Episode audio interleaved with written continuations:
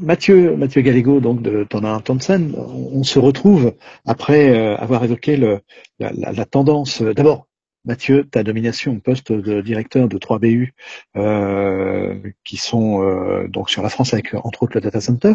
On a évoqué également le marché ensemble et puis euh, les, les, différences entre par exemple la région parisienne avec de fortes demandes et puis et puis tout aussi fortement demandé en dehors de Paris et puis et puis on a évoqué mais très très vite on a passé dessus sur ce que tu appelles le funding ce que nous on appelle la financiarisation. Alors en tant qu'acteur de ce domaine et, qui en fait met également en relation d'un côté des gens qui ont des fonds et d'autres euh, des gens qui ont envie de construire des data centers. quelle est la réalité aujourd'hui? Comment ça se passe? En particulier sur le marché français parce que on a l'impression que c'est surtout américain, euh, sauf quelques opérations comme euh, euh Interxion qui est racheté par Digital Realty, mais en réalité sur le terrain ça bouge. Tout à fait. Alors déjà la, première chose et c'est ce que nous on constate euh, c'est que derrière un projet data center, il y a toujours, euh, des fonds. Et en fait, très souvent, l'acteur, le client que l'on pense avoir n'est pas celui que l'on croit. Euh, je pense à certains acteurs de la colocation où euh, bah, typiquement les entreprises de construction, même certains acteurs qui travaillent avec eux, pensent que c'est le client final, mais en fait ce, ce n'est pas réellement le client final, puisque le client final c'est celui qui malheureusement ou heureusement met les fonds dans l'affaire. Donc cette société-là, soit un acteur de la colocation, doit des reportings mensuels, des reportings parfois hebdomadaires euh, sur l'utilisation des fonds et euh, ces fonds proviennent très souvent ou de fonds d'investissement ou de fonds qui sont levés euh, notamment en bourse. Euh, donc jusqu'à maintenant, cette activité-là, elle était en pleine croissance. Aujourd'hui, c'est assez simple à regarder. Si on regarde les, sociétés qui sont qui sont au Nasdaq, ils ont des les, sociétés de l'ERIT notamment où les data centers sont logés, les sociétés data centers sont logées, ont des pertes qui sont énormes, c'est-à-dire qu'ils ont une valorisation estimée par rapport aux, aux dividendes qui, sont, qui sortent qui est, qui est énorme. Euh, on, arrive à des pertes de plus de, de, plus de 100 sur certains, sur certains acteurs de la, de la colocation. Euh, Aujourd'hui, ce qui se passe d'un point de vue macroéconomique, euh, et c'est ce dont tout le monde parle, donc on parle de guerre en Ukraine, on parle de, euh, de, de, difficultés liées à tout ça, ça a des manifestations très concrètes sur cette partie funding. Il y a beaucoup de fonds euh, qui sont euh, un peu plus petits, qui commencent à tirer la, la, la, sonnette d'alarme. Y Combinator en fait partie, par exemple. Et si on regarde un peu sur Internet, il y a beaucoup de fonds de taille moyenne qui disent que le funding de certaines sociétés, alors on commence par les startups, il commence à y avoir des sociétés plus grosses maintenant qui sont concernées, va devenir de plus en plus compliqué dans les mois qui viennent. Pour une raison extrêmement simple, c'est que le Nasdaq notamment est, a chuté très fortement euh, et que euh, ben, coup la, la, la, partie tech en fait a fortement chuté. Il y a une, il y a, eu certaines annonces, notamment côté Amazon, qui n'avaient pas tout à fait rempli ces chiffres, et il y a eu des baisses de 10% dans une journée, ce qui ne s'est quasiment jamais vu euh, depuis trois ans sur le cours de l'action Amazon. Ça a des, manifestations très concrètes en fait, puisqu'en fait euh, la valorisation de ces sociétés-là, où il y a les acteurs de la colocation américains qu'on connaît, qu'on a aujourd'hui en client, lèvent des fonds sur la, sur la base aussi de leurs fonds propres et de leur valorisation. Donc ça veut dire qu'aujourd'hui, si ces sociétés-là commencent à s'effondrer en bourse, elles vont nécessairement moins recruter. Donc on a des manifestations très concrètes. Je pense à Netflix qui a gelé les recrutements. Euh, et c'est ce qui va commencer à arriver sur certaines activités. Il ne faut pas oublier qu'aujourd'hui l'activité data center, euh, c'est vraiment du capex. En d'autres termes, c'est une activité qui est très capexivore et qu'elle est dopée, ça on ne voit pas souvent, mais par les banques et par les fonds d'investissement.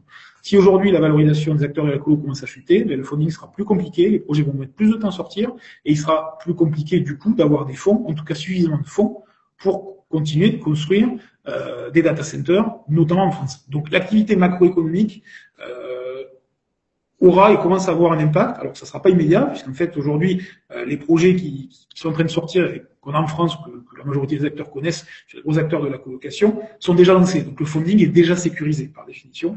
Donc il n'y a, pas d'impact là-dessus. Sur les prochains projets, où un funding, ça peut mettre jusqu'à 6, à 9 mois. Donc, on va dire, pour les, on se sur 9 mois en avant, euh, il y aura très certainement des problèmes par rapport à ce funding-là, qui va affecter l'activité data center.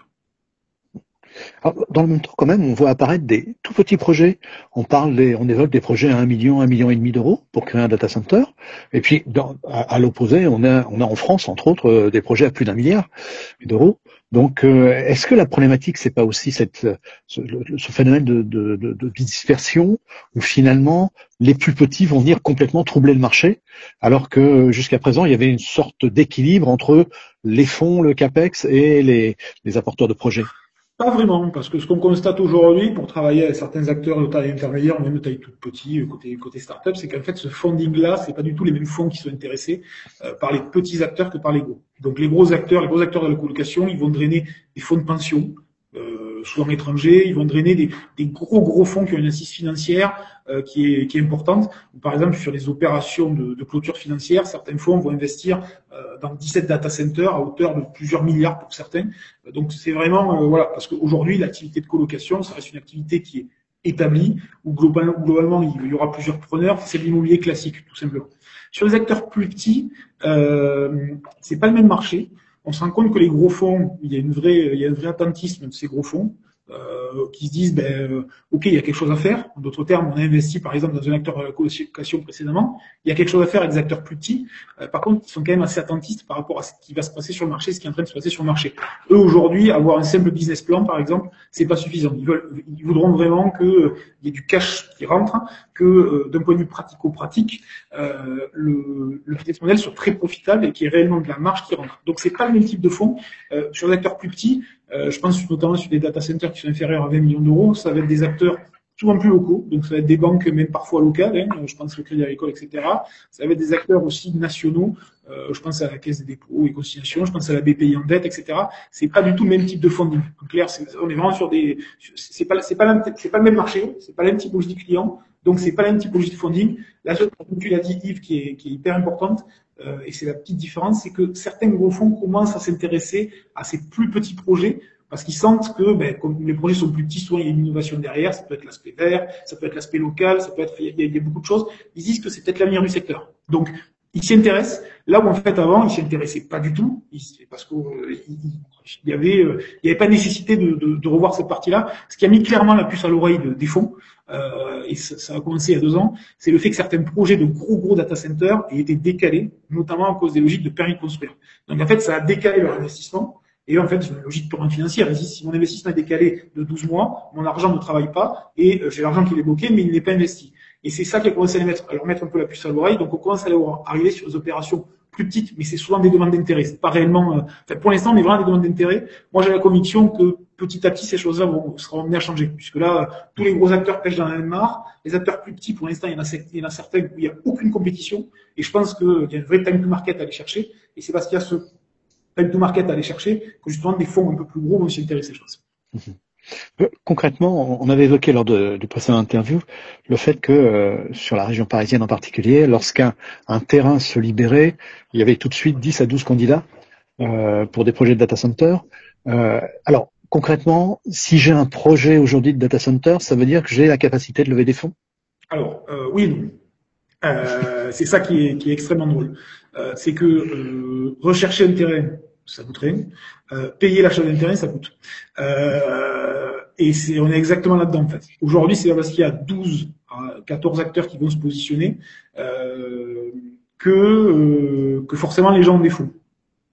En fait, euh, quand on est un acteur de la colocation, parvenir à sécuriser un client, c'est avoir sécurisé du foncier, c'est avoir sécurisé du power et savoir sécuriser un bail avec ce client final là qui va déclencher la construction.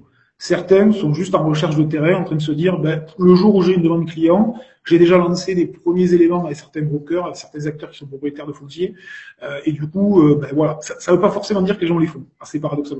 Les acteurs qui ont les fonds, on les sent parce qu'ils ont une logique de développement qui va être différente. Ils vont pas faire appel qu'à des brokers, ils vont faire appel. Enfin, il va y avoir d'autres types de discussions. Euh, c'est une autre pression en fait. En clair, quand on n'a pas le funding, euh, on se dit il faudrait qu'on ait de l'argent. Donc on se dit vite vite il faut trouver de l'argent. Et le jour où on a le funding, on se dit ah c'est déjà trop tard en fait. Euh, mon argent n'a pas été investi, euh, il faut vite que je l'investisse. Donc c'est, c'est, c'est euh, et, au, et in fine, ces deux acteurs-là vont les pêcher dans la même mare, qui sont des terrains côté data center avec les mêmes contraintes. Donc il y, y a, vraiment les deux. Il y a vraiment des acteurs, euh, et nous on a eu le cas notamment sur un projet où un acteur nous avait contacté en disant euh, on cherche un terrain, on pense qu'on a trouvé un terrain, on veut débuter le projet, et finalement ils nous disent ben en fait on n'a pas les fonds. Donc, euh, bon, ok, bah, très bien, vous n'avez pas les fonds, on peut, vous, on peut travailler avec vous, sinon on se revoit quand vous les avez. Donc, c'est, il y a vraiment les deux types d'acteurs. Mmh. Une dernière question. Euh, il y a un intérêt certain des fonds pour les, des gros fonds pour les gros projets de data center ou pour les gros acteurs du data center. Ça, c'est très clair. Quand on voit les sommes qui sont investies aujourd'hui, euh, qui se chiffrent en dizaines de milliards pour euh, faire des acquisitions, euh, des, des, mouvements de fusion, etc. bon, voilà, on, sent que les, les, gros acteurs se rencontrent. malgré tout, on sait que le, on est dans une période qui est un peu délicate. la rentabilité dans le data center, en théorie, doit couvrir l'intérêt pour ce domaine. Euh, et si beaucoup de fonds se sont détournés, entre autres, de l'immobilier de bureau et surtout de, l'immobilier euh, retail, donc euh, commercial, c'est qu'en fait la rentabilité n'y était plus et puis il y avait beaucoup d'espace qui restait disponible et dont on ne sait pas quoi faire et qu'on ne sait et c'est pas là-dedans qu'on arrête des data centers. Faut être très clair parce que ça nécessite un certain nombre d'équipements, de surface, etc. Est-ce que ça va encore durer longtemps cet intérêt? Ou est-ce qu'à un moment donné, ces, bailleurs de fonds importants vont finir par comprendre que finalement le data center c'est pas si rentable que ça? Ils sont en train de le comprendre pour plusieurs raisons. Déjà, les taux d'intérêt sont en train de remonter. Donc déjà, le coût de la dette euh, est en train de remonter. Donc pour ces gens-là qui empruntent aussi sur les marchés, hein, même si c'est des fonds d'investissement euh, qui sont internationaux, ils empruntent sur les marchés, euh, le, le, coût de la dette est en train de remonter. Donc déjà, ça, ça plombe légèrement leur, la rentabilité. Aujourd'hui, en termes de rentabilité, les acteurs vont viser du 7-8% de, de, de, rentabilité par rapport à leurs investissements. ils sont en train de comprendre en fait que, la logique est en train d'être euh, d'être un peu plus compliquée. La chance qu'ils ont, soyons honnêtes, c'est qu'en fait, il y a l'émergence de certaines technologies. Je pense au Web 3, je pense à la crypto, je pense à la défi, euh, je pense à tout ce qui est métaverse, qui va faire qu'en fait le secteur euh, était comme ça avant le Covid, il s'est un peu tassé et là maintenant il est en train de repartir en flèche parce que on voit certains acteurs, typiquement, je pense à Meta donc Facebook qui, qui, le marché du métaverse, notamment en Europe, on a vu certains projets qui étaient un peu tout touillants et là qui repartent de plus belle, notamment sur la partie infra, parce qu'il va falloir héberger toute cette data et on ne sait pas où la stocker. Donc les projets de data center, pour moi, euh, ne vont pas bouger. Ce qui va changer, comme tu l'as dit, Yves, je pense, c'est la profitabilité de certains projets. Euh, parce que déjà, les coûts de construction explosent. Donc déjà, la profitabilité, indubitablement, mais le CAPEX, il faut l'amortir ou sur une durée plus longue, ou augmenter, euh, ou augmenter le prix de la location. Et soyons clairs, aujourd'hui, notamment certains GAFAM sont pas prêts à, mettre plus sur la table pour louer le data center, pour, louer les espaces. Euh, donc, il y a une confrontation entre euh, les clients finaux, on va dire les GAFAM, les acteurs de la colocation, les fonds d'investissement qui poussent de leur côté pour mettre des fonds. Ceux qui sont au milieu, donc les acteurs de la colo, sont confrontés à des prix, notamment côté GAFAM, euh, ben, qui, sont, euh, euh, qui, sont hyper agressifs, en d'autres termes, où les GAFAM, par exemple, auront des, difficultés à payer l'inflation sur les prix de construction, et euh, cette partie funding, en fait, où il y a euh, beaucoup de fonds, et en même temps, les fonds vont imposer une rentabilité importante. Donc l'acteur qui est au milieu, l'acteur de la colocation, il va devoir vraiment bien gérer les contraintes de ses clients finaux, les GAFAM, et les contraintes de ses fonds d'investissement qui, eux, vont attendre leur rentabilité. Donc il y a une vraie, euh, il y a un vrai clash par rapport à ça, et pour moi, ce clash, il est à ce niveau-là, parce qu'aujourd'hui, c'est très compliqué à prévoir ça pour un acteur de la colocation. C'est extrêmement dur. On le voit aujourd'hui sur certains projets, c'est vraiment lié à l'aspect humain du projet. On a beau tout mettre en œuvre euh, sur certains projets, euh, si les relations humaines, notamment peut-être avec les autorités, peut-être avec, n'y sont pas, on aura beau tout planifier, ben, euh, si par exemple vous avez un décalage permis de construire de six mois, c'est une catastrophe pour l'acteur de la colocation qui doit indiquer au fonds d'investissement que le projet aura six mois de décalage. Donc il y a une vraie, euh, le, le, rôle de lui-même, et c'est je trouve ça hyper intéressant. Le rôle de l'humain, notamment sur la partie pour les acteurs de la colocation, est extrêmement important parce qu'on se rend compte qu'aujourd'hui, de manière unitaire, c'est plus les sociétés forcément qui font la différence, c'est les personnes qui sont dans ces sociétés-là, donc ça peut être des cabinets de conseil, ça peut être des bureaux d'études, etc., qui font clairement la différence sur les projets. Moi, j'ai vu notamment un projet où euh, il y a des personnes qui étaient, qui étaient connues dans le secteur, etc., qui ont pu juste avec leur nom dire ah ben ok, mais on vous a déjà vu sur une opération similaire, etc., machin, machin, et euh, ça a débloqué. Alors, je dis pas que ça a débloqué le permis de construire, mais euh, ça a permis de mettre du lien dans la relation avec cet acteur de la colocation et donc favoriser l'obtention du permis de construire. Donc, le rôle de l'humain là-dedans va être est, en train de devenir indispensable. Et ceux qui sont pris en sandwich, c'est les acteurs de la colocation qui sont au milieu. Donc ils ont tout intérêt en fait à et on rejoint un peu sur la, la, logique de recrutement qui est autour du secteur. Le secteur est en plein boom, il y a des recrutements dans tous les sens. Euh, recruter c'est une chose, nous on le voit. Par contre recruter les bonnes personnes qui ont des bonnes soft skills, c'est extrêmement compliqué.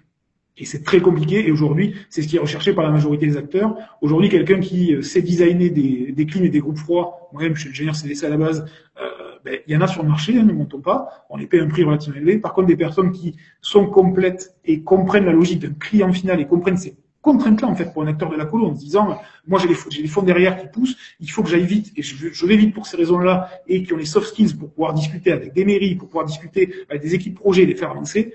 Ben, il y a quand même très peu d'acteurs sur le marché qui arrivent à faire ça. Merci Mathieu. Merci Yves.